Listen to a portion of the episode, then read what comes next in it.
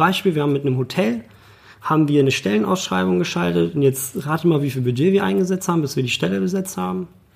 Kann ich dir nicht sagen, aber du wirst es mir jetzt bestimmt sagen. 36 Euro. Okay. Ehrlich jetzt? Ja. Und damit haben wir halt es geschafft, einen kleinen Piece of Content zu streuen. Ja. Und der hat es halt hingekriegt, dass wir die richtigen Leute angesprochen haben. Ja, du kannst gut. das richtig gut ein. 36 Euro. Ja, da musst ja. du keinen Stepstone für 800 Euro Nee, kaufen. nee, nee, richtig gut.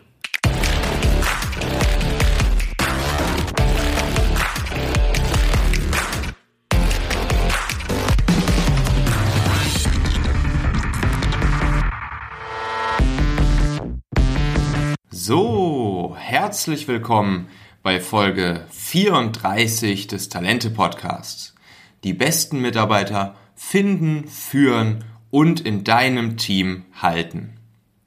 Wenn du diese Folge hier mit Freunden, Kollegen, Bekannten teilen möchtest, dann kannst du dafür ganz einfach den Link 34.talente.co benutzen. Und wenn du irgendwelche Fragen, Anregungen, Kritik, Verbesserungsvorschläge an mich hast, dann kannst du mir auch einfach schreiben an michael.talente.co. Und dann, bevor es losgeht, auch noch eine Kleinigkeit in eigener Sache. Und zwar habe ich ähm, ja beim letzten Mal schon erzählt, ich werde jetzt immer einmal die Woche eine Art ähm, Weekly Letter, eine Art Wochenpost per E-Mail heraussenden, ähm, wo ich jeweils immer einmal die Woche drei ganz genial simple und direkt umsetzbare Sofortmaßnahmen aufliste, einfach so Bullet Point mäßig und ganz, ganz kurz erkläre ähm, für besseres Talentmanagement in eurem Team. Also, wenn ihr euch für, den, für diesen E-Mail-Verteiler eintragt, bei mir auf talente.co, dann bekommst du ganz einfach einmal die Woche von mir eine E-Mail, wo ich dir drei ganz einfache, kleine, direkt umsetzbare Tipps und Tricks an die Hand gebe, um dein Talentmanagement besser zu machen. Also, das dreht sich dann immer um die Fragen, die besten Mitarbeiter finden, also Recruiting, die Leute richtig führen, also Leadership, und natürlich auch die Leute lange in deinem Unternehmen halten, also Mitarbeiterbindung. Und äh, ich glaube, das, das lohnt sich wirklich sehr und ist eine sehr coole Sache, wenn du da einfach mal auf talente.co vorbeischaust und deine E-Mail-Adresse da einträgst. Kostet ja nichts und kannst dich auch jederzeit wieder austragen. Äh, kein Spam natürlich versprochen. Ähm, nur richtig gute, einfache Tipps und Tricks, um dein Talentmanagement besser zu machen. Talente.co Heute ist eine ganz besondere Folge, denn ich habe einen Interviewgast bei mir. Und mein heutiger Interviewgast ist Andreas Lackmann. Und Andreas ist Gründer von Human Rockstars. Ähm, Andreas ist ehemaliger Headhunter für IT-Berufe und ist dort ausgestiegen, bevor er dann seine Recruitingsberatung Human Rockstars äh, gegründet hat. Und bei Human Rockstars geht's äh, nicht ums Headhunting an sich, sondern darum, Unternehmen dabei zu helfen, ihre HR-Prozesse und ihre HR-Abteilungen zu verbessern und effizienter zu gestalten. Das ist korrekt. Jawohl. Ähm, Andreas, hallo erstmal. Hallo? Und erzähl mir doch mal, wie kommt's, dass du äh, aus dem Headhunting ausgestiegen bist? Sehr gerne. Ähm, ja, das hat mehrere Punkte eigentlich. Headhunting an sich, ich hab, bin damals ein bisschen auch da reingerutscht.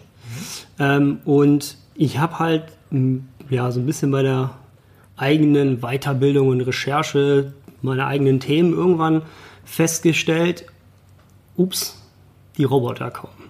Ja, das ganze Thema Automatisierung ähm, wird immer krasser und heftiger und ähm, es kommt jetzt so, das, das digitale Zeitalter ähm, macht es einfach möglich, dass viele Headhunting-Themen, die heute eigentlich so ein Headhunter übernimmt, ähm, mittlerweile mit, ja, mit Prozessen oder mit, mit neuen Tools auch möglich für Unternehmen gemacht werden, dass die eigentlich gar keine Headhunter eigentlich mehr brauchen. Und das hat mir immer mehr Kopfschmerzen bereitet, wo ich dann gedacht habe, so, wo soll das in Zukunft denn auch noch hingehen? Ähm, und ich muss auch sagen, das Thema Headhunting an sich, es ist, ähm, ja, es ist ein Geschäft, was sehr hart ist, gerade im Vertrieb, weil du einer von 200 bist, also wirklich Headhunting-Firmen gibt es wie Sand am Meer oder zumindest auch so Vermittlungsunternehmen. Ähm, und sich da halt wirklich herauszustechen, das ist gar nicht so einfach. Ähm, und man, am Ende des Tages fischt man immer im gleichen Pool. Ähm, und da habe ich mir gedacht, so kann man das nicht vielleicht irgendwie ein bisschen anders gestalten ähm, und kann man Unternehmen nicht vielleicht auch einfach zeigen, was ich gemacht habe, weil es war jetzt nicht unbedingt ein Hexenwerk. Also ich habe jetzt nicht irgendwas Neues entdeckt, mhm. sondern es war halt einfach die Art und Weise, wie man es vielleicht macht. Mhm. Ähm, genau, und da habe ich mir dann gedacht, so, ähm, ich sehe da nicht wirklich eine große Zukunft. Also wenn du ein Geschäft aufbauen willst, dann willst du ja irgendwann mal vielleicht auch skalieren. Und war für mich einfach so ein Thema, wo ich gedacht habe, so richtig zukunftsträchtig sehe ich das jetzt nicht mehr. Ja. Verstehe. Ähm, was machen denn die Unternehmen, die du berätst, ähm, heute noch nicht gut oder nicht effizient genug beim Thema Recruiting? Also, warum brauchen die Unternehmen dich eigentlich? Ja. Ähm, also, was ich immer wieder feststelle, ist ähm, ganz klar, Pro Problem 1 ist einfach Prozesse. Also, ich merke das immer wieder, dass ähm, Unternehmen zum einen mal Recruiting an sich immer so ein bisschen stiefmütterlich behandeln. Ähm, wir sind nach wie vor auch trotz der jahrelangen Berichterstattung, Fachkräftemangel und dem Ganzen, wird das Thema irgendwie immer sehr reaktiv angegangen. Und das ist so das, wo aus meiner Sicht die Unternehmen ein Riesenpotenzial haben. Und was ich eigentlich immer wieder den Unternehmen auch mitgebe. Ja. Ähm, man muss das Recruiting eigentlich vom Mindset her einmal, einmal komplett auf links drehen und es zu einer Aufgabe des ganzen Unternehmens machen. Ähm, viele Unternehmen machen das halt noch heute so. Wir haben dann halt gerade so KMUs, das ist so das, wo ich am, am meisten Bedarf eigentlich sehe, das, was, wo was verändert werden kann. Ähm, das macht dann halt vielleicht die Assistentin der Geschäftsleitung noch nebenher, die macht so ein bisschen Recruiting. Ähm, die hat natürlich nicht so mal die Möglichkeiten, auch was ressourcentechnisch angeht, sich dann mal zu informieren, was das bedeutet, in der heutigen Zeit Leute zu rekrutieren. Ja? Mhm.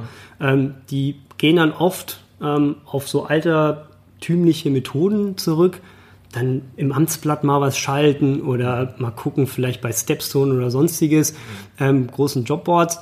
Hm, die Frage ist halt, wie zielgerichtet ist das? Und meine Herangehensweise, wie ich halt an die Unternehmen rangehe, ist so ein bisschen, weil ich halt selber aus dem Digitalkontext irgendwie komme. Ich habe bei Hewlett Packard damals ein duales Studium gemacht und da war schon alles sehr stark standardisiert und sowas, ähm, wo ich dann irgendwann gemerkt habe, da ist ein ziemlicher, ziemliches Gap drin. Das, das kann man irgendwie auflösen. Mhm. Ähm, und man kann mit kleinen, einfachen wie gesagt, Tricks, ja, wie du gesagt hast, so, wo, wo hapert es am meisten, mhm. ähm, kann man schon viel erreichen. Mhm. Und mein Punkt, den ich als erstes immer sehe, ist, wenn ich Unternehmen reinlaufe, die haben eine unheimlich geile Unternehmenskultur, so gerade so kleine Unternehmen, die oft sehr familiär, ähm, die eine, eine, spannende Firmenkultur irgendwie aufgebaut haben, ähm, es aber irgendwie nicht schaffen, das nach außen zu kommunizieren. Wenn du heute Stellenanzeigen dir an durchliest, aus meiner Sicht, also ich penne regelmäßig ein. Ne? Das ist immer wieder der gleiche Blödsinn. Ja, verstehe. Und das ist so eigentlich Punkt 1, den man beachten müsste, um in Zukunft auf Headhunter verzichten zu müssen. Ja, ja. das ist ja auch so ein bisschen äh, die, die steile These, die ich, die ich aufstelle. Ähm, darüber habe ich auch mal eine ganze Folge gemacht, also Folge Nummer 2 meines Podcasts. Kannst du dir anhören unter 2.talente.co. Ähm, da sage ich, dass ähm, meine These ist, dass Unternehmen sich eigentlich das massive Budget, was sie mittlerweile fast alle jedes Jahr für Headhunter ausgeben, sich eigentlich sparen können und ähm, ihr Recru Recruiting viel erfolgreicher und nachhaltiger vor allen Dingen eigentlich selbst in die Hand nehmen könnten, wenn sie halt nur wissen, wie ähm, die, die ganzen kleinen, aber sehr effizienten, effektiven kleinen Tricks eigentlich funktionieren, die, äh, die ihr Headhunter oder du als ehemaliger Headhunter ähm, benutzt. Ja. ja. Bin, ich, bin ich voll bei dir. Also ich glaube, ich, also ich, ich sag, ich unterschreibe das sogar. Also das ist aus meiner Sicht genau das Gleiche, was ich auch sehe. Ähm, ich sage sogar, ich gehe so einen Schritt weiter, dass die Headhunter selber teilweise gar nicht die Möglichkeiten ausschöpfen, die sie ausschöpfen könnten mhm. in der mhm. heutigen Zeit. Ja. Wir leben einfach in der digitalen Welt. Mhm. Ja? Ähm, bedeutet, Informationen sind super einfach zu kriegen. Mhm. Wir hatten es auch in meinem Podcast auch schon mhm. besprochen, das Thema Kununu. Ähm, da draußen sind einfach unheimlich viele Möglichkeiten da, um sich selber auch darzustellen, um die eigene Firmenkultur vielleicht auch nach draußen zu präsentieren, ähm, um das um die Unternehmen auch so ein bisschen zu verkaufen. Weil wenn wir jetzt mal einen Schritt zurückgehen und sagen, okay, ähm, wenn ich jetzt einen Headhunter einschalte, was macht der am Ende des Tages? Ähm, guckt er entweder in seiner Datenbank ja, nach geeigneten Kandidaten oder aber er geht auch auf die Suche ähm, und spricht Leute an. Das ist so das klassische Active Sourcing. Und das ist ein Ressourcenthema. Aber wenn er jemanden hat, dann überzeugt er die Leute. Das heißt, er bringt die ins Gespräch. Und das kann der halt auch nur machen, wenn er die Informationen vom Unternehmen hat. Wenn er sich da jetzt nicht irgendwie großartig was aus der Nase ziehen will, mhm. dann macht das schon Sinn, dass da ein enger Austausch ist. Das heißt, die Informationen sind oft bei den Unternehmen schon da. Mhm. Wo es dann hapert, ist dann halt wirklich die Darstellung des eigenen, warum bin ich eigentlich gut? Also die Definition mhm. der eigenen Arbeitgebermarke. Mhm. Ähm, das hattest du auch schön gesagt. So, das ist eigentlich ein Produkt. Und das muss ich ähnlich behandeln, auch wie andere Produkte, die ich vielleicht herstelle und auf dem Markt verkaufe. Mhm. Und das, also das, das Budget, was du halt in den Headhunter reinsteckst, die sind teilweise echt mhm. nicht billig. Ne?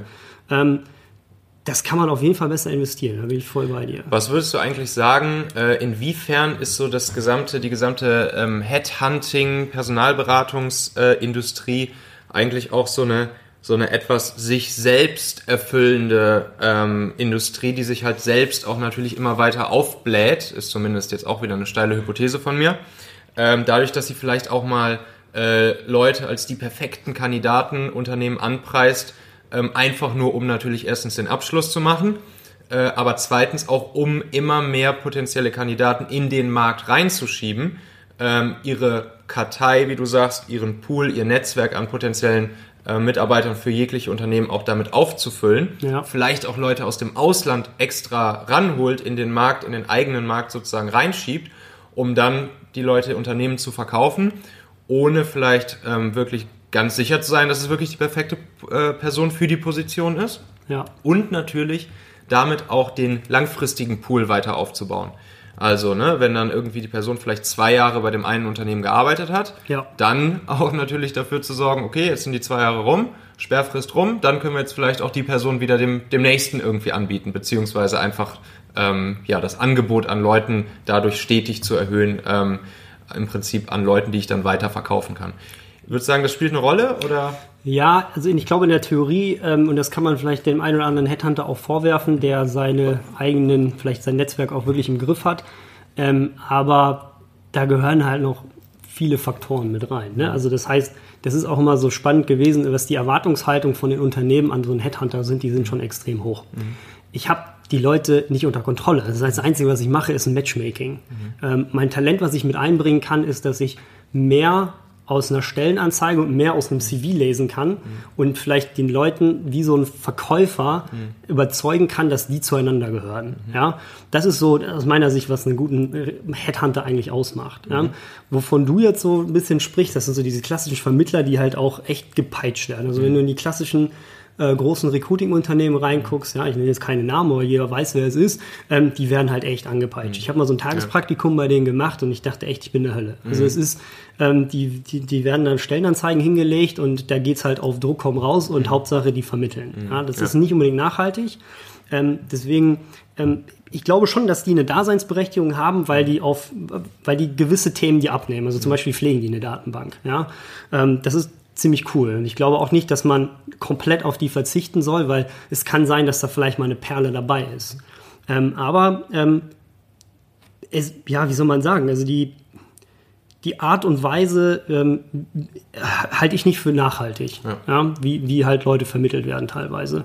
Ähm, und dass die halt aus ihrem eigenen quasi aus der Vermittlung dann zwei Jahre später ähm, dann wieder Leute rausziehen. Das passiert aber, die sind aus, so wie ich das kennengelernt habe, viel zu un organisiert mhm. intern, dass das so irgendwie gemacht wird. Mhm, Wenn, dann ist es ein Zufall. Ja, okay. Verstehe. Weil, was ich auch festgestellt habe, und das ist auch gerade bei so großen Unternehmen ähm, immer wieder mitkriege, ähm, womit sich die äh, Recruiting-Unternehmen eine goldene Nase verdient haben, und das ist auch, wo die Milliardengeschäft machen, sind diese Arbeitnehmerüberlassungen. Das ist so ein deutsches mhm. Phänomen. Ähm, moderner Sklavenhandel, ähm, finde ich, scheiße, äh, wollte ich nie was mit zu tun haben und habe auch immer gesagt, mache ich nicht. Ähm, und damit verdienen die halt unheimlich viel Geld. Mhm. Ähm, und der Rest, ähm, die arbeiten mit Datenbanken, die sind, also das, du bist jetzt Produktdesigner, ne? Mhm. Da würdest du die Hände über den Kopf zusammenschlagen. Das ist, dauert sau lange, es ist null Usability mit drin. Und oft sind die Datenbanken halt schlecht gepflegt, mhm. weil die halt nicht den User mit einbeziehen, also den Bewerber in dem Sinne, sondern das müssen die Recruiter selber machen. Aber das Problem ist halt, die werden halt angetrieben von Zahlen. Mhm. Das heißt, deren KPIs sind, wie viel Vermittlung mache ich nicht und wie gut ist meine Datenbank gepflegt. Ja.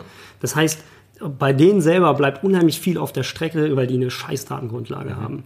Und ähm, das finde ich halt so spannend, wenn ich jetzt halt angucke, was heute möglich ist. Ne? Du hast Xing mit 15 Millionen Usern, mhm. wir haben 32 Millionen Arbeitnehmer, das ist 50 Prozent des Arbeitnehmermarktes ist bei Xing angemeldet. Das ist halt die krasse Datenbank eigentlich. Ne? Das ist die Datenbank, ja. ja.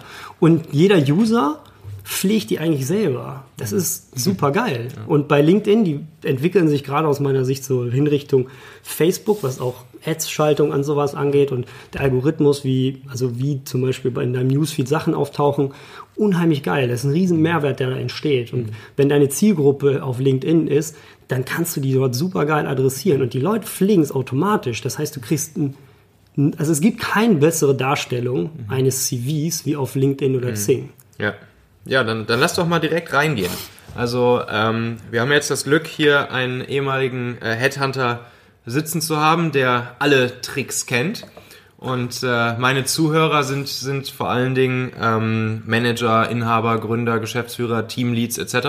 Ja. Die natürlich alle ähm, das Problem kennen. Gute Leute fürs Team zu kennen ist äh, oder zu finden ist nicht ist nicht leicht. Ja. Ähm, und wenn wir jetzt mal so von so, von so KMUs ausgehen, kleine, mittlere Unternehmen jeglicher Branche, ähm, die irgendwie den, den größten Anteil der Unternehmen in Deutschland ausmachen, ähm, wo sollen Unternehmen deiner Meinung nach ähm, gute Leute für offene Stellen suchen? Gerade wenn es schwer ist, diese Leute zu finden, also hochspezialisierte Fachleute, Experten etc. Ja. Xing LinkedIn hast du ja gerade schon angesprochen. Ja. Ähm, was sind noch so deine, deine Geheimtipps? So, wie, wie startet man das Ganze? Wie legt man ja. los? Also ich würde sagen, es, da gibt es auch nicht eine Lösung. Ja, es kommt immer darauf an. Das ist auch das, immer in der Beratung, wenn ich mit Unternehmen reingehe, ich, ich kann dir jetzt nicht sagen, das ist XY, sondern ähm, du musst halt immer erstmal gucken, wen suche ich überhaupt. Ne? Das ist, ich, ich finde es halt extrem spannend, weil das, was gerade so im Online-Marketing ähm, gemacht wird, äh, überträgt sich gerade immer mehr auch auf das Thema Arbeitgebermarke. Und da kann man sich unheimlich viele Tipps rausholen. Ähm, und das Erste, was man machen sollte, bevor man überhaupt aktiv wird und draußen auf dem Markt Leute sucht, ähm, ist eine vernünftige Darstellung der eigenen Arbeitgebermarke. Mhm. Weil wir einfach in einer Zeit leben, wo sich Leute informieren. Ja, wir hatten es auch gerade bei einem Gespräch, äh, wo du auch gesagt hast, wenn ich mir ein Produkt kaufe, das erste, was ich mache, ich gucke mir auch Reviews an, ich informiere mich und man muss sich mal vorstellen, man verbringt mehr Zeit auf der Arbeit als teilweise mit seinem Ehepartner. Und die Leute informieren sich, ja. Und wir haben die Möglichkeiten, ja. Da kommt Kununu, da kommt so ein Glassdoor. Xing hat das auch mittlerweile etabliert, wo man die Möglichkeiten hat, sich selber darzustellen. Und das ist das A und O. Also das, das Wichtige ist, bevor ich aktiv werde, Leute suche oder sonstiges, ich muss das draußen so darstellen, dass das, was ich übermitteln möchte, das muss auch authentisch sein. Das ist halt wichtig, dass man nicht einfach irgendwelche Buzzwords und irgendwas reinschreibt, was vielleicht gar nicht intern da ist. Mhm. Ähm, und das dann halt auch nach außen hin vernünftig mal darzustellen. Ja? Mhm. Das, das, das Schöne ist, es gibt aus dem Online-Marketing ja diese Customer Journey. Mhm. Ähm, die kommt jetzt immer mehr also in die Richtung Candidate Journey. Ja, das wird gerade so in der Szene halt durchgepeitscht ohne Ende, weil das halt extrem wichtig ist. Was gibt es da zum Beispiel so für, für Conversion Steps, wie man jetzt im, im Marketing sagen würde? Wie, wie ist das bei so einer Kandidaten-Journey? Mal so ähm, zwei, drei Beispiele für also, so Steps. Genau, also das, das Wichtige ist halt, ähm, du hast halt einmal die Kanäle, wo du die Leute irgendwo catcht. Mhm. Ne? Und ähm, was viele halt dahingehend zum Beispiel auch schon falsch machen, ist, dass die den Leuten direkt ins Gesicht pressen, dass die eine Stelle zu besetzen haben. Das ist, also damit wirst du null Conversion hinkriegen. Weil, wenn du mir jetzt sagst, dass du jemanden suchst, dann sage ich herzlichen Glückwunsch, jeder andere sucht auch. Mhm. Und das ist halt, ähm, je, sag ich mal, unterbewusster du den Leuten mitgibst, ähm, dass du cool bist und eine Stelle zu besetzen hast, desto besser hast du eine, eine höhere Conversion hast. Und das nächste ist, du musst das den Leuten so einfach wie möglich machen. Mhm. Ja, der Trend geht absolut in Richtung One-Click-Bewerbung. Mhm. Es gibt ganz viele Bewerbermanagementsysteme, die es mittlerweile auch anbieten, mhm. wo du auch zusammen mit Xing und LinkedIn, das mhm. sind dann Plugins, die du mit installieren kannst, wo sich Bewerber sozusagen dann bei dir bewerben können. Ein Riesenbeispiel ist jetzt zum Beispiel, also ich habe, ich mache das auch immer wieder, dass ich mich ähm, einmal im Jahr begebe ich mich halt auf ähm, ja, auf, auf Bewerbung, ja, und schau mal bei einem Unternehmen, wo stehen wir da gerade aktuell. Und ich habe teilweise einfach keinen Bock, die Formulare auszufüllen. Mhm. Ne? Ähm, und das sind halt Conversion Killer. Mhm. Also wenn du, je, je, mehr Schritte du drin hast, desto schwieriger ist es. Mhm. Also am besten ist, du hast, du hast gewisse Kanäle, wo du vielleicht deinen Content reinpusht und die Leute auf deine Karriereseite bringst. Dort bringst du ganz einfach mal rüber, was zeichnet uns aus, wer sind wir, ja, und da ist halt wichtig, dass es wirklich auch den Kern trifft mhm. und dort nicht, wir haben den Kicker, weil einen scheiß Kicker hat mittlerweile jeder, ja, das muss einfach interessanter gestaltet werden und auch viel mehr authentischer, mhm. Bewegbilder mit reinbringen, das ist, das zieht einfach. Mhm und dann den Leuten halt schnell darauf hinweisen, das sind die Stellen, die wir zu, zu besetzen haben. Und am besten ist, wenn die auf die Stellenanzeige gehen, dass die direkt sich bewerben können. Mhm. Weil du musst dir Folgendes vorstellen, ne? wir haben Vollbeschäftigung. Mhm. Ähm, das heißt, derjenige, der gerade vielleicht sucht, ähm, der ist eventuell gerade irgendwo angestellt, ja, der hat ein Leben zu leben, der muss arbeiten, hat irgendwie ein Hobby oder sonst was Bewerbung an sich, also ich würde gerne mal ein paar Recruitern als Hausaufgabe mit aufgeben, dass sie sich bei ihrem eigenen Unternehmen bewerben mhm. und wie zeitintensiv das ist. Dann die einen verlangen dann halt noch ein Anschreiben, das dann am besten auf meine Firma angepasst wird, dass sich eh kein Mensch durchliest. Ähm, und dann dauert das einfach viel zu lange, die Leute haben ja keinen Bock mehr drauf. Und es ist einfach Vollbeschäftigung. Also es muss den Leuten mal bewusst werden, dass wir unsere Firma verkaufen müssen. Und ich glaube, das ist so das Erste, was die Leute machen müssen. Das ist auch das, was ich, ich habe letztes Jahr gesagt, ich würde ganz gerne weg vom Recruiting, mhm. äh, vom Headhunting und würde ganz gerne das Thema Active Sourcing mehr den Unternehmen beibringen.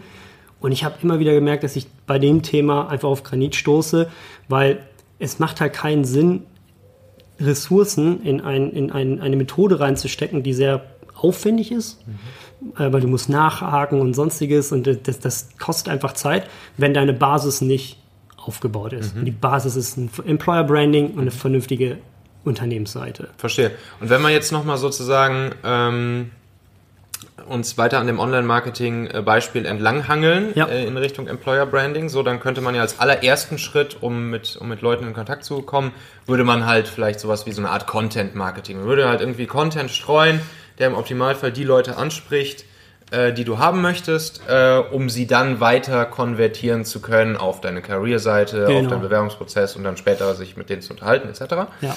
Ähm, wie würdest du sowas angehen als kleines, mittleres Unternehmen, ähm, sowas zu starten, so ein ja. Content? Würdest du sagen, Blogs, Social Media, Videokanäle etc.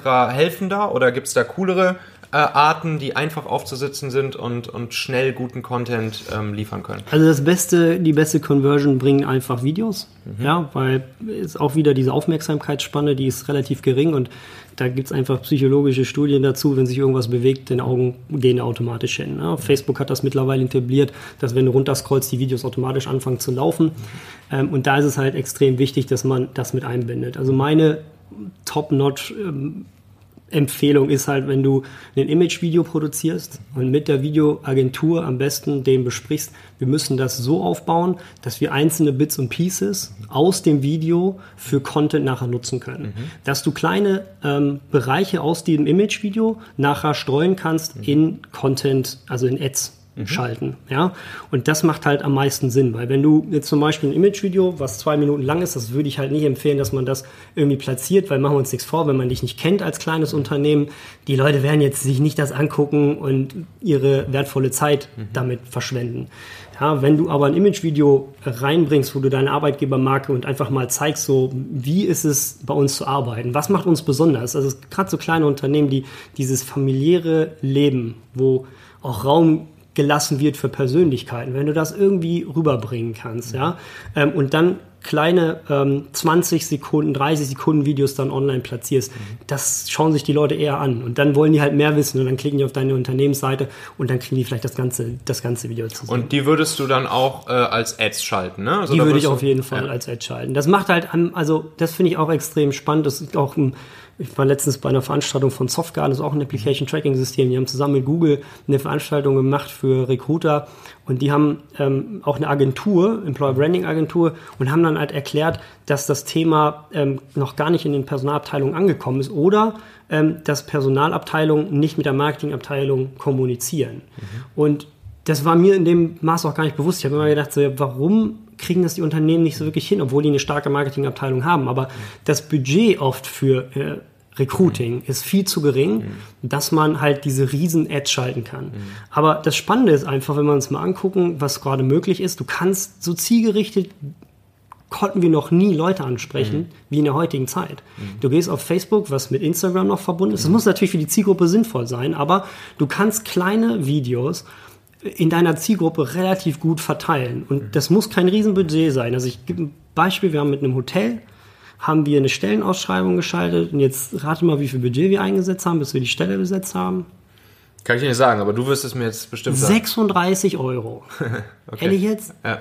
Und damit haben wir halt es geschafft, einen kleinen Piece of Content ja. zu streuen. Ja. Und der hat es halt hingekriegt, dass wir die richtigen Leute angesprochen haben. Ja, du kannst gut. das richtig gut ein. 36 Euro. da musst du keinen Stepstone für 800 Euro nee, kaufen. Nee, nee, richtig gut. Und, und das geil. ist halt, das ist, du kannst das halt klein laufen lassen. Und gerade solche Image-Videos, die lässt du halt über zwei, drei Monate, packst da 500 Euro drauf. Mhm. Und dann lässt du es einfach laufen. Facebook habt ihr das? Äh, wir haben das auf Facebook gemacht. Facebook, ja. okay. Ja, cool. Ja, das sind, da, genau das sind halt die richtig vielen kleinen, geilen Tipps, äh, die man einfach wissen muss, ne? Die einfach genau. erstmal, die, derer man sich erstmal bewusst sein muss. Und wenn man die kennt, dann kann man sie halt richtig ausspielen. Ich glaube, das ist auch so, gerade bei dieser Verteilung, wenn wir jetzt halt so Stellenanzeigen, also in der Vergangenheit wurde das ja oft so gemacht, dass wir, was ich gerade gesagt habe, so die, die drücken einem die Stellenanzeige direkt ins mhm. Gesicht. Mhm. Ne? Ja. Und ähm, wenn wir uns jetzt mal gerade so Thema New Work, veränderte mhm. Arbeitswelten, die Rollen an sich ist schwer, die heute noch so richtig zu greifen. Also ich, ich tue mir da auch immer wieder schwer, wenn Unternehmen mir dann sagen, wir suchen den und den, auf einmal stellt sich heraus, die suchen eigentlich jemand anders. Mhm. Ähm, und das dann halt irgendwie auf Stepstone zu bringen, ähm, ist halt auch vergebene Lebensmühe. Mhm. Ich reite jetzt ein bisschen auf den rum, aber es gilt auch für die anderen Jobbörsen. Mhm.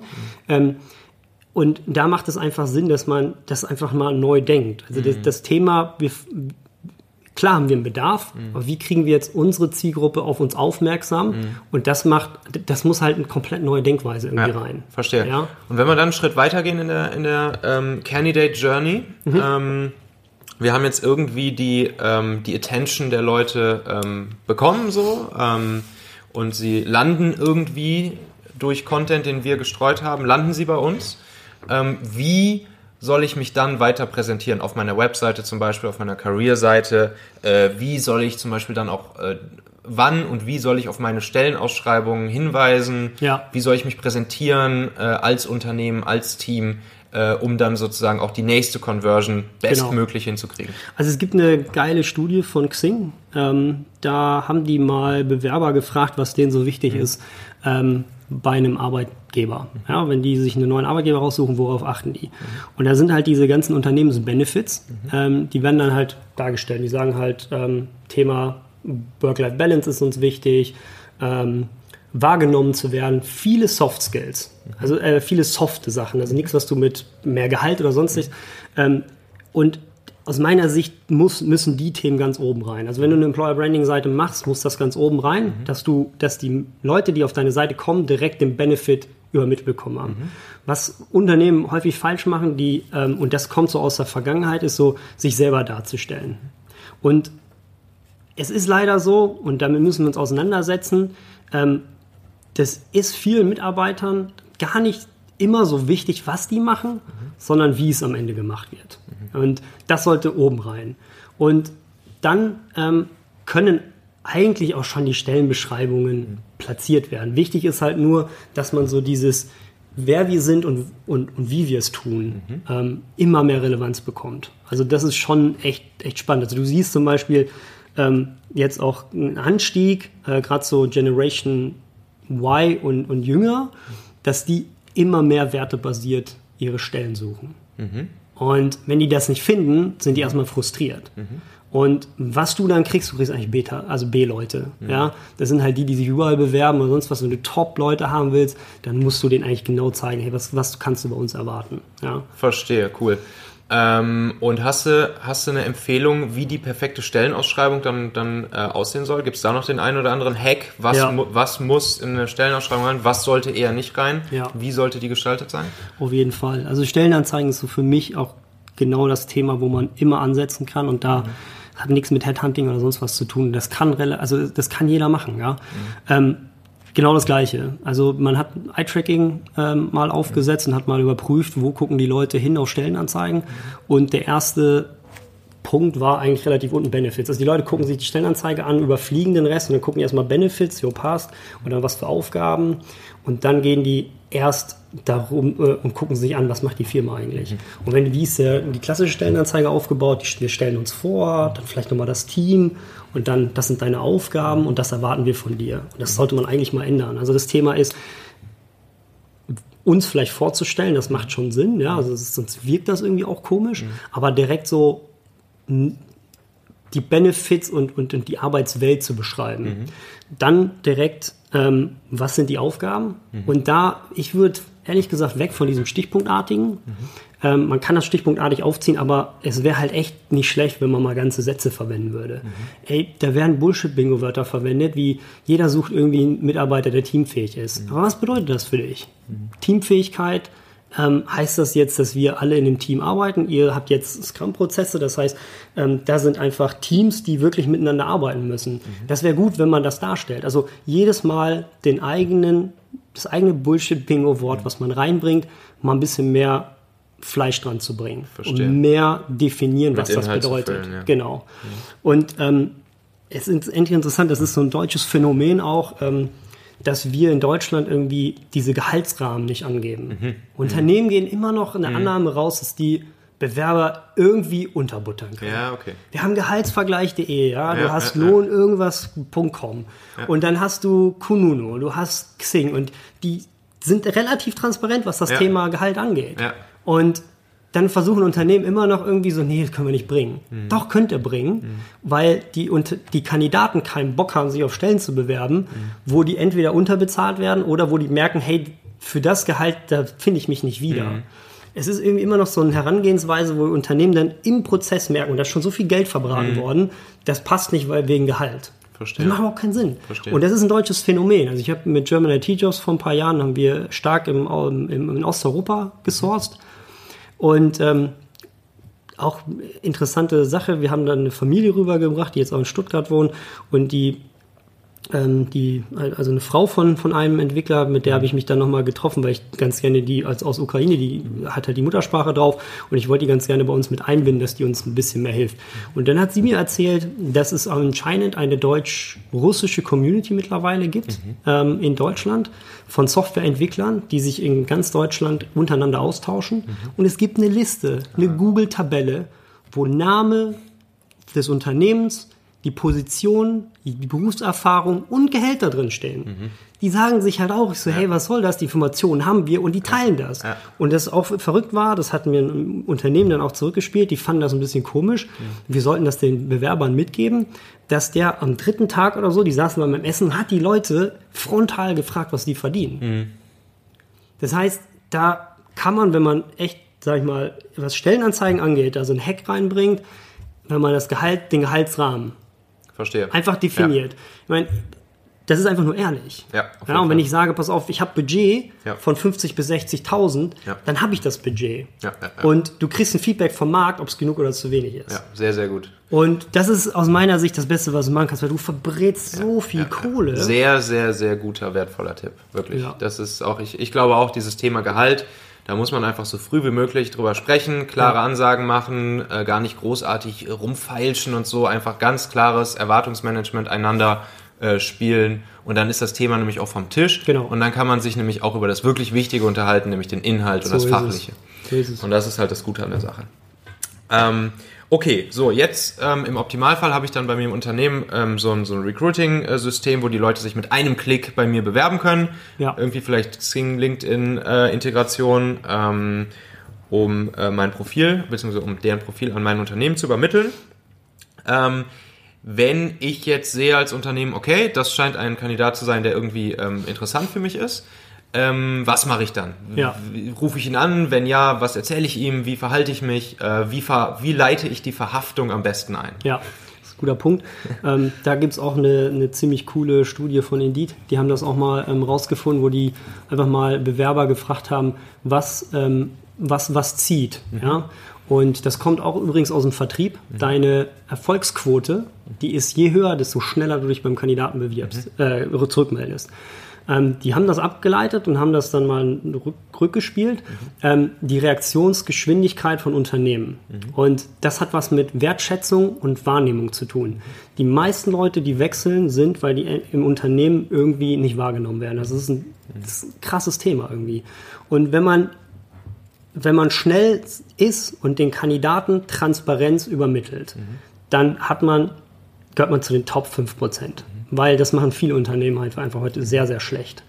Ähm, und das kann man relativ gut, sage ich mal, ähm, auch individualisieren. Ja? Dass man halt in die E-Mail reinschreibt, zum Beispiel, hey, vielen Dank ja, zur Bewerbung oder auf, auf, für deine Bewerbung auf die und die Position. Wir haben deine Stellenanzeige bekommen und wir melden uns und dann halt aber auch sagen, wann du dich meldest. Das muss in den Prozess mit rein. Sag, in drei Tagen, in fünf Tagen, es kann auch 14 Tage sein, aber damit weiß der Bewerber wenigstens, wo er ist. Ähm, und das ist so das, was, ähm, was viel rückgemeldet worden ist von Bewerbern im Prozess, was die gut finden und was nicht. Und das Thema Transparenz im Bewerbungsprozess ist das Beste, was du machen kannst.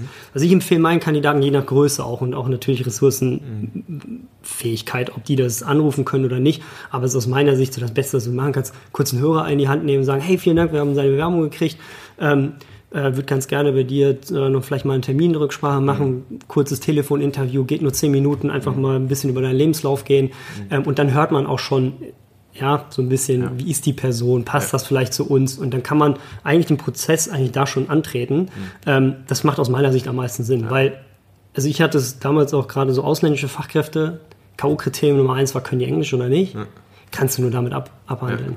Und je mehr oder je länger die Kandidaten bei dir im Prozess sind, desto teurer wird es für dich am Ende Ja. des Tages. Ja, Das ja, heißt, du musst dir überlegen, was sind meine K.O.-Kriterien und die so schnell und so, so, so gut es geht nach vorne bringen. Ja? Das finde ich eigentlich auch einen ganz geilen Hack, zu sagen, wir machen jetzt hier nicht äh, großartig erstmal E-Mail-Verkehr und verabreden uns für ein einstündiges Telefoninterview übernächste Woche um 15.30 Uhr oder so, sondern einfach knallhart sagen, da kam gerade die Bewerbung rein, ich greife jetzt sofort zum Hörer und rufe den einfach so an, Ja. ohne, ohne jetzt vorher noch eine E-Mail zu schicken oder so. Absolut. Ähm, zehn Minuten Gespräch, nicht mehr. Schön, kurz, knackig, einfach, äh, ad hoc. Genau. So lernt man dann natürlich die Person auch nochmal direkt ein bisschen besser kennen, Voll. aus, aus so einer spontanen Situation heraus. So, da, da merkt man dann vielleicht auch schon so ein bisschen den Charakter der Person. Ja.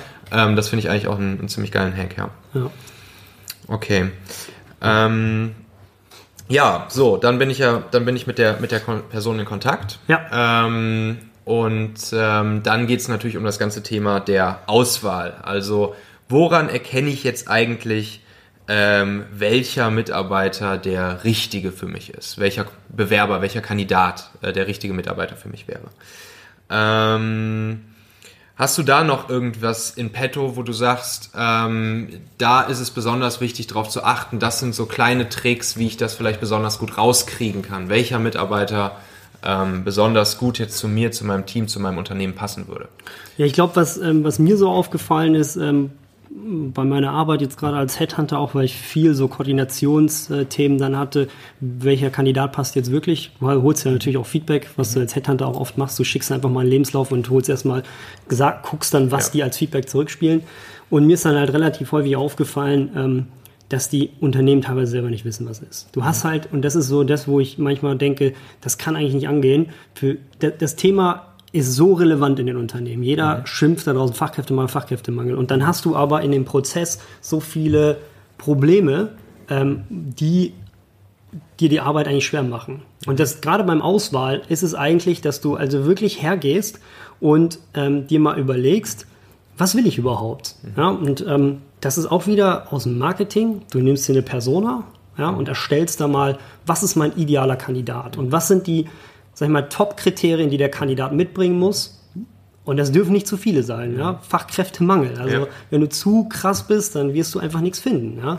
Und da dann halt hergehen und dann die weichen Punkte dann auch für dich selber definieren. Und ich würde das eher als Grundlage nutzen, vielleicht auch eine, eine Stellenanzeige nachher zu schreiben, dass du halt nicht, wir suchen die und die, ähm, sag ich mal, äh, Anforderungs, dass dann eine Liste ist, sondern Top 3 und der Rest muss sich dann halt ergeben. Ja. ja und dann musst du halt im Gespräch herausfinden, ob das passt. Ähm, und der, also die Unternehmen sind sich teilweise selber nicht bewusst. Du hast halt gerade, je größer die Unternehmen werden, desto weiter ist die Recruiting-Abteilung von der Fachabteilung weg. Mhm.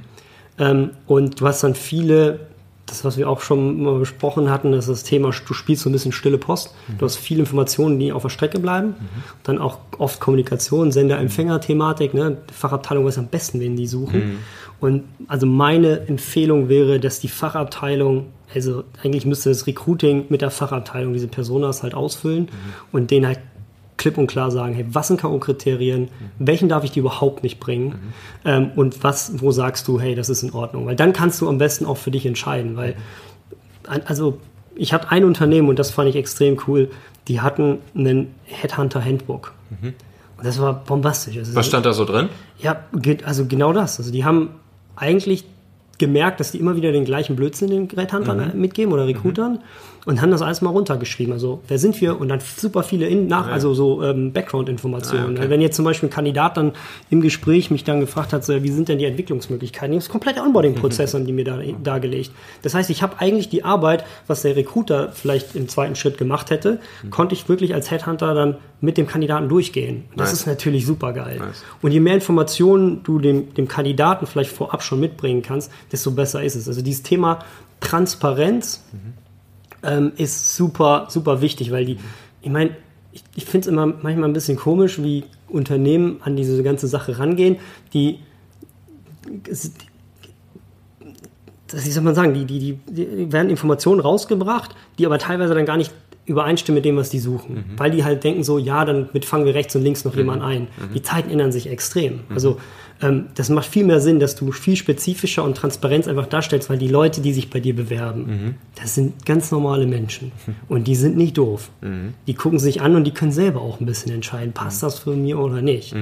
Und das ist so, wo aus meiner Sicht am meisten Sinn macht. Du kannst besser auswählen, wenn du weißt, wer du bist und was du, ja. was du wirklich ja. suchst. Verstehe. Und wenn du das für dich niedergeschrieben hast, ähm, dann ist es am besten. Also ja. da gibt es auch Persona-Templates, das äh, können die Leute auch gerne mich anschreiben. Ich schicke denen dann mhm. eins, ähm, weil ich glaube, das ist so das, was ganz viele Unternehmen nicht machen. Ja, verstehe. Ja, richtig guter Tipp.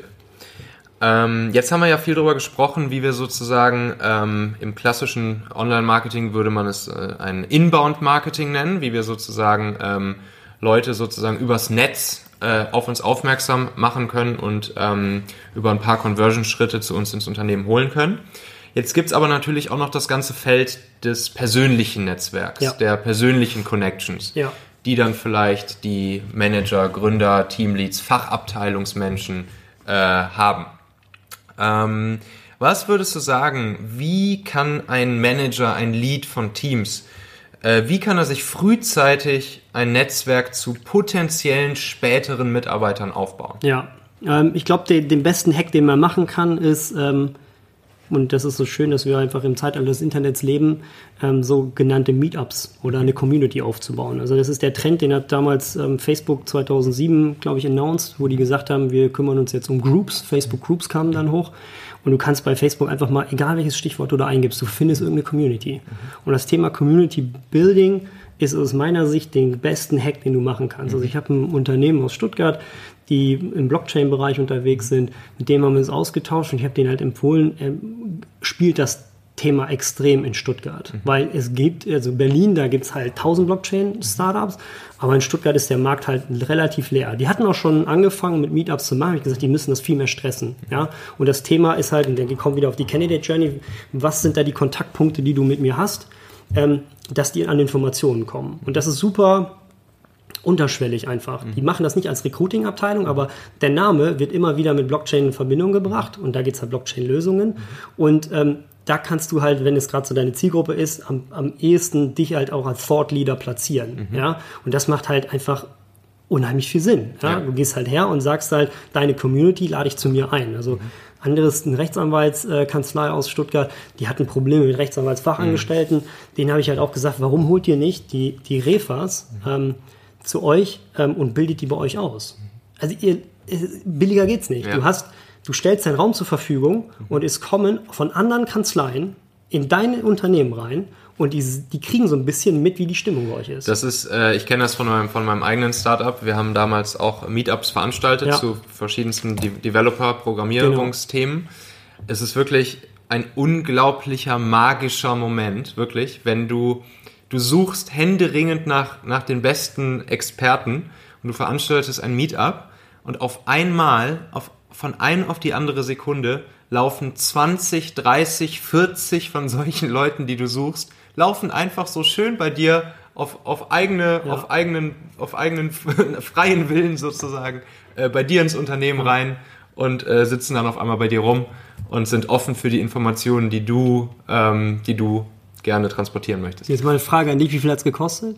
Ja, nix eigentlich, ne? Nichts. Hast du ein bisschen Catering gemacht? Genau, es hat vielleicht Stromkosten ähm, paar, paar, zwei, zwei, drei Kisten Bier, So. äh, drei Kisten Wasser, bisschen Knabberzeug, Schokolade und ähm, das war's, gekostet. Ja, gigantisch. Also Ja. das ist, also bevor ich eine Stellenanzeige schalte, macht das am meisten Sinn. Ja, Ja. das ist echt, äh, das ist echt äh, richtig cool.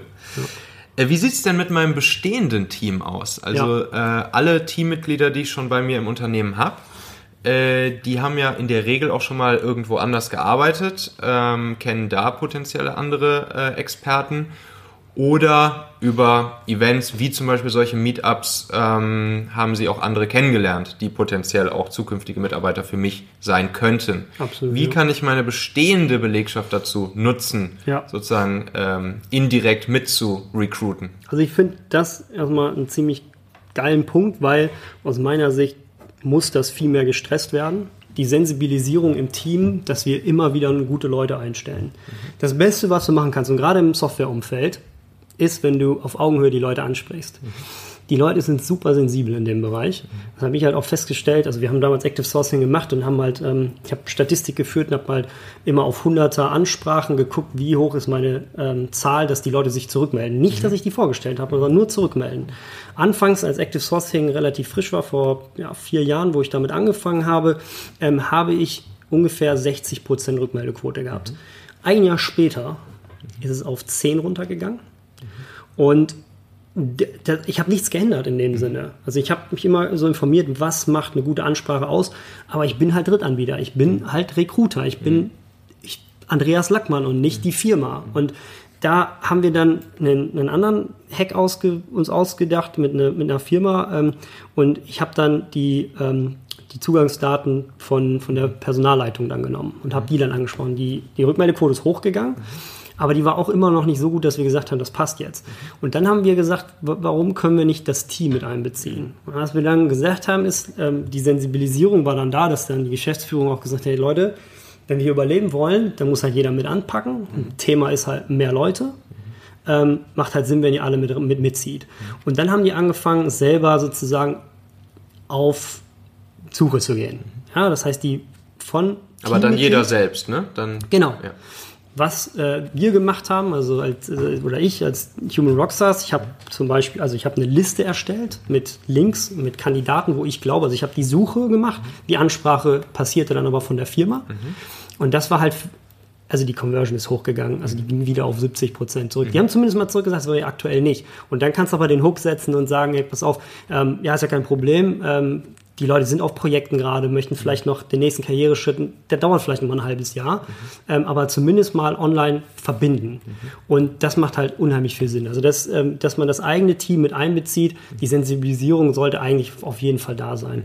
Was, wenn ich mir das mal so angucke, wie das Recruiting vielleicht in Zukunft auch aussieht, aus meiner Sicht müsste die Personalabteilung, die Recruiting-Abteilung eigentlich der Enabler sein für die Fachabteilung, um die eigenen Mitarbeiter zu sourcen. Ja. Wir leben im Zeitalter von Xing und LinkedIn. Das ist so krass, was du einfach mit Leuten dich austauschen kannst, die Ähnliches machen wie du. Ich glaube, Informationen wurden noch nie so einfach übermittelt wie heute.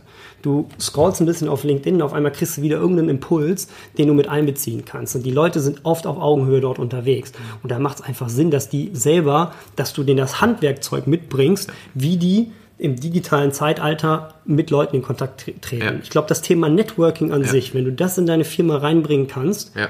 dann hast du Riesenpotenzial. Weil du, wie du schon sagst, du schickst deine Leute vielleicht auf Kongresse, auf irgendwas. Und die Leute tauschen sich aus und merken halt, ey, der Typ ist ganz cool. Ich würde den vielleicht gerne bei uns im Team haben, ja. Dann holt, dann holt man den vielleicht rein, ja. Und Mitarbeiterempfehlungsprogramme ist eigentlich aus meiner Sicht Pflicht. Ne? Du musst halt, warum, warum bezahle ich einen Headhunter 25% Vermittlungsprovision und du hast eigentlich Leute, die viel besser einschätzen können, ob derjenige zu mir passt oder nicht, Sehr, sehr guter Punkt, ja. in der eigenen Firma sitzen Ja. und zahlst dir nichts, Richtig. da mein Habe ich, auch, habe ich auch kein Verständnis für und es gibt immer noch Unternehmen, die, die, das, die sich da irgendwie sträuben. Ja. Die sagen, ja, nee, ich will meinen Mitarbeitern jetzt nicht zahlen, wenn sie irgendwen anwerben. So, das muss ja alles irgendwie, das muss ja irgendwie so intrinsisch alles passieren. Ja, genau. Ja, ganz Guten ehrlich, Morgen. intrinsisch. Ja. Intrinsisch Ja. ist auch zu sagen, ja geil, ich kriege 5000 Euro, wenn ich ist irgendwen ranhole. voll. Und, und habe dazu noch einen geilen Kollegen, den ich noch von früher kenne, von dem ich weiß, dass er ein guter Experte ist, mit dem es Spaß macht, zusammen zu arbeiten. Natürlich hole ich den dann hier in mein Unternehmen rein. Genau. Ist, doch, ist doch cool. Voll. Ist doch super. Und das ist so das, was ich sage, wenn die Recruiting-Abteilung selber sich also so sieht als Enabler, dass die halt sozusagen das, was du jetzt mit deinem Podcast machst, du holst Informationen aus dem Markt und guckst so, was ist gerade aktuell on vogue, wie kann man Recruiting gut gestalten, dass die Recruiting-Abteilung das den Fachabteilungen mitgibt. Also wie so eine Art Newsletter im, zum Thema Recruiting. Und das hatten wir damals bei HP auch immer wieder gemacht, wo wir Impulse gesteckt haben äh, für die Fachabteilung. Also wir haben dann auch ähm, sozusagen dann halt ähm, an, an die ganze Belegschaft Sachen raus, rausgeschickt, so hey, die Jobs sind gerade offen, äh, weil du immer natürlich auch gucken musst, dass du am besten mit internen Leuten die Stellen besetzt und so. Und dort wurden dann auch platziert, wenn wir zum Beispiel Mitarbeiterempfehlungsprogramme ausgeschrieben haben für gewisse Positionen. Und sowas würde ich ja jedem Unternehmen empfehlen. Das sind in so ein Newsletter mit rein oder interne Kommunikation, sei es Intranet oder sonst was, dass man das platziert und die, kann, also die, äh, die Mitarbeiter aber immer wieder darauf hinweist. Weil Das ist wichtig. Ja. wenn du es einmal gemacht hast, heißt noch lange nicht, dass das dann auch bei jedem im Kopf Richtig. ist. Ja? Ja. Das habe ich auch was so Unternehmensbenefits angeht, da auch ein Beispiel mit einem Unternehmen, was ich beraten habe. Ähm, da haben die gesagt, hey, wir haben so eine Liste an, an, an Sachen, ähm, aber die werden kaum genutzt. Dann habe ich gefragt, hast du, also hol dir mal ein Feedback ein von den Kandidaten, äh, von deinen Mitarbeitern, wie viele von den Benefits die kennen. Die haben eine Umfrage gemacht. Eine Woche später kamen die zu mir zurück und meint so, ja, die kennen vier. Und die hatten eine Liste mit, ich glaube, zwölf verschiedenen Benefits. Ja. Und die wussten es nicht. Ja. Und Lösung war schwarze Brett. Also die haben dann halt eine Kampagne, interne Kommunikationskampagne gemacht. Und das ist auch so ein Thema, gerade Mitarbeiterempfehlung, das muss immer wieder gepusht werden. Ja, verstehe. Cool. Äh, du hast es gerade schon ein bisschen angeschnitten, aber für mich ist diese Frage einfach immer so super wichtig und deshalb will ich sie nochmal ganz klar stellen. Wer ist deiner Meinung nach äh, eigentlich zuständig fürs Recruiting?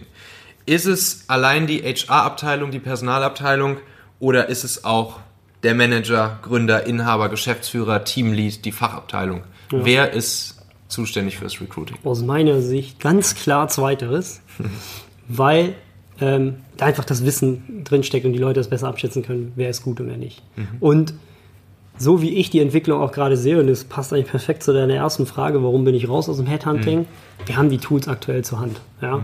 Ähm, ich sehe das Thema, die Rolle des klassischen Recruiters in Unternehmen, die verändert sich gerade extrem. Ja?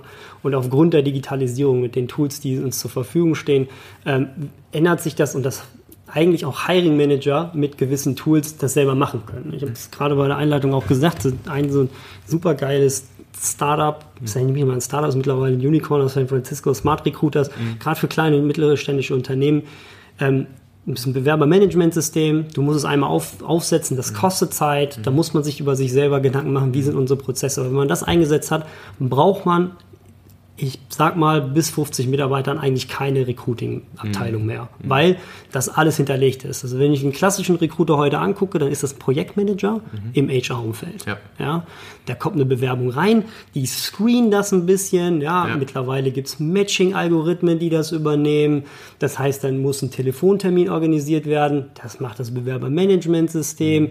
Also die Rolle an sich des Recruiters, die schwindet und wird immer, sag ich mal, schwieriger, das so zu greifen, dass es wirklich Recruiter sind. Deswegen für mich eigentlich Recruiting muss der Hiring Manager machen. Also derjenige, der den Kandidaten einstellt, der muss das Recruiting machen. Der muss stark dafür sensibilisiert werden, was es bedeutet, Leute ans, also ins Team zu kriegen. Und da sind so Skills halt aus meiner Sicht wichtig. Verkaufen. Ähm, du musst dein Team mittlerweile verkaufen. Viele Hiring Manager, und das habe ich auch, erlebe ich immer wieder, die halt so eine Position einnehmen, die dann sagen, so die Recruiting-Abteilung muss mir Kandidaten liefern. Ich sag's nochmal, die Zeiten sind vorbei. Ja? Die Leute müssen einfach eine andere Wahrnehmung dafür kriegen und, Ja. und mehr verkaufen. Ja, verstehe. Sales. Sales, Sales, Sales des eigenen Unternehmens, der Voll. eigenen Position.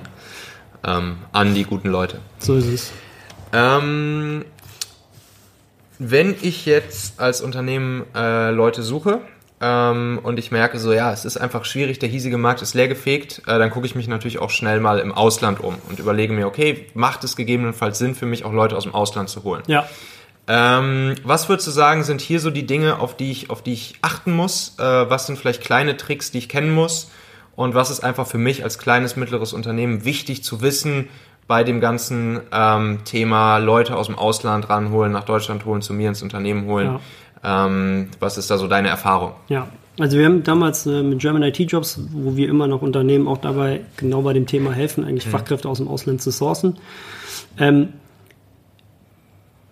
Cultural Fit, das ist das A und O. Also was wir auch gemerkt haben, wir haben ein paar Kandidaten sind wieder zurückgegangen. Ähm, was Unternehmen völlig unterschätzt haben, ist, dass der Kandidat auch ein Leben hat.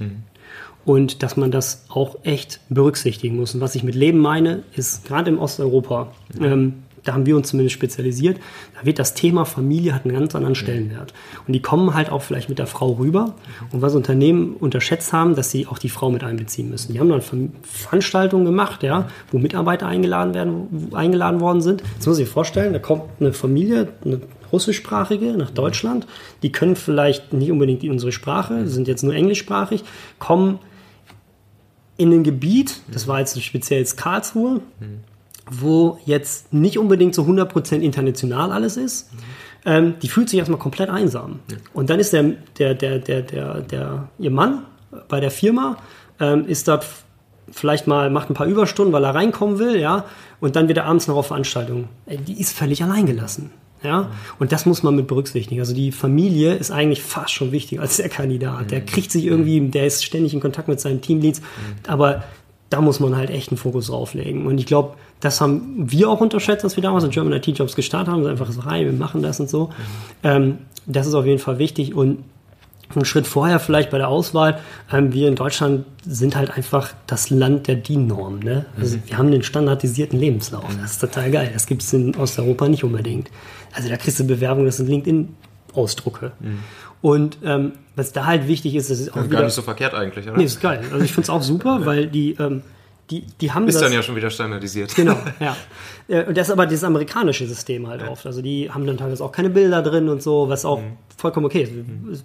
Bei uns ja keine Pflicht. Aber ähm, wir sind halt anderes gewohnt. Und was mir halt auch mal wieder aufgefallen ist, das kann die, also Unternehmen, die ausländische Fachkräfte rekrutieren, die dürfen nicht den gleichen Standard ansetzen wie Deutschland. Ähm, anschreiben, das ist so, also das ist eh 1990. Ne? Wer das heute noch verlangt, erschließt sich mir nicht. Ja? Ähm, und, und da muss man einfach ein bisschen die Anforderungen ähm, mal so ein bisschen sich selber hinterfragen, was brauchen wir eigentlich wirklich und wo können wir vielleicht Abstriche machen. Abstriche machen. Und da geht es halt aus meiner Sicht auch wieder schnell mit den Kandidaten ins, ins Gespräch kommen, weil ich auch gesagt habe, ähm, gerade in so Osteuropa, was ich festgestellt habe, da wird viel auch geschummelt, weil die sich verkaufen wollen. Ähm, da- die haben halt teilweise auswegslose Situationen und ähm, da macht es halt am meisten Sinn, auch mal einen Führer in die Hand zu nehmen. Weil auch die, die Definition, ja, deine Ausbildung hier in Deutschland ist eine andere wie in der Ukraine. Wenn ich jetzt sage, ich kann PHP und Laravel irgendwie Framework, was bedeutet das jetzt genau? Ja, was für, also wie, wie tief in der, in der Projekt, äh, in der Softwareentwicklung war ich jetzt? Ja, und das kannst du am besten über ein Telefon ab- abhandeln. Also meine Empfehlung da ist halt, ähm, nicht aufs Äußerliche, scheiß aufs Layout. Sind die Kernthemen, die ich brauche, sind die verfügbar? Sind die da bei dem Kandidaten? Wie finde ich es heraus? Geh ins Gespräch und dann am besten einen Coding-Test. Da gibt es mittlerweile auch Anbieter, die dir das anbieten. Wenn ganz kleine Unternehmen, die können auch gerne auf mich zukommen. Ich kann denen da helfen, was das Thema angeht. Ähm, vielleicht auch nur ein paar Coding-Tests, weil die meisten verkaufen so Riesenpakete. Die kann man nutzen, um einfach auch die Skills mal abzufragen. Und dann halt das Thema, wenn der Kandidat reinkommt, ähm, sind wir fit für den Kandidaten? Die Unternehmenskultur, gerade in der Entwicklung, wird dann wahrscheinlich Englisch sein. Ja. können wir das. Ja, ja guter Tre Punkt. trete ich da vielleicht also meinen eigenen Mitarbeitern auf die Füße. Mhm. Und was wir auch äh, besprochen hatten in, in unserem Gespräch, ist so dieses ähm, Ego-Thema. Ne? Du hast halt Mitarbeiter, die vielleicht dann nicht so Bock drauf haben. Da Ja. muss vorher abgestimmt sein. Also das, die Sensibilisierung muss aus dem Team kommen. Ja, verstehe. Sehr guter Punkt. Andreas, ähm, das waren, glaube ich, wirklich super, super wertvolle und interessante äh, Tipps und Tricks, die du so aus deiner ähm, Zeit als Headhunter hier meinen, meinen Hörern mitgeben konntest. Ich glaube, dass es, da kann man wirklich, da kriegt man ein richtig gutes Gefühl dafür, wie einfach man schon seine Prozesse ähm, anpacken und verbessern kann und mit kleinen Kniffen dafür sorgen kann, dass das äh, Recruiting-Prozess und das Finden der guten Leute äh, deutlich effizienter und effektiver ähm, werden kann. Ähm, du ähm, hast ja auch einen eigenen Podcast zu dem Thema. Ähm, der heißt auch äh, wie, deine, wie deine Firma Human Rockstars. Finde ich Ja. einen sehr coolen Titel, ähm, by the way. und äh, da gibt's unter anderem dann auch ein Interview mit mir. Also wir haben gerade hier vor eine Folge aufgenommen, wo du mich interviewst. Und da rede ich dann mehr über äh, meine eigene Erfahrung als Unternehmer ähm, und was so agile Prozesse, Digitalisierung etc. angeht. Ähm, wenn jetzt ähm, Unternehmen auf dich zukommen wollen, ähm, um von dir beraten zu werden und zu all den Themen und Fragen, die wir jetzt hier gerade so besprochen haben, ähm, ja, das gerne auf einmal auf ihr Unternehmen ähm, mit dir beziehen würden und deinen Ratschlag dazu gerne hätten. Ja. Ähm, wie kontaktieren sie dich am besten? Am besten ist es über meine Homepage www.human-rockstars.com. Äh, da ist auch ein Kontaktformular hinterlegt. Das wäre am, am geschicktesten. Ähm, wer aber möchte, auch über LinkedIn äh, bin ich immer wieder auch gut erreichbar, weil ich da eigentlich fast täglich drauf bin. Ähm, das sind so die zwei, sag ich mal, Kontaktmöglichkeiten, wo du am schnellsten mit mir in Kontakt treten kannst. Perfekt. Ich werde es auch nochmal unten in die, in die Notizen der Folge reinschreiben. Und äh, ja, dann bedanke ich mich ganz herzlich bei dir, Ich Andreas Lackmann. Ja. Ähm, vielen Dank und ähm, auf bald. Vielen herzlichen Dank, Michael, und bis bald. Dankeschön. Ciao. Ciao.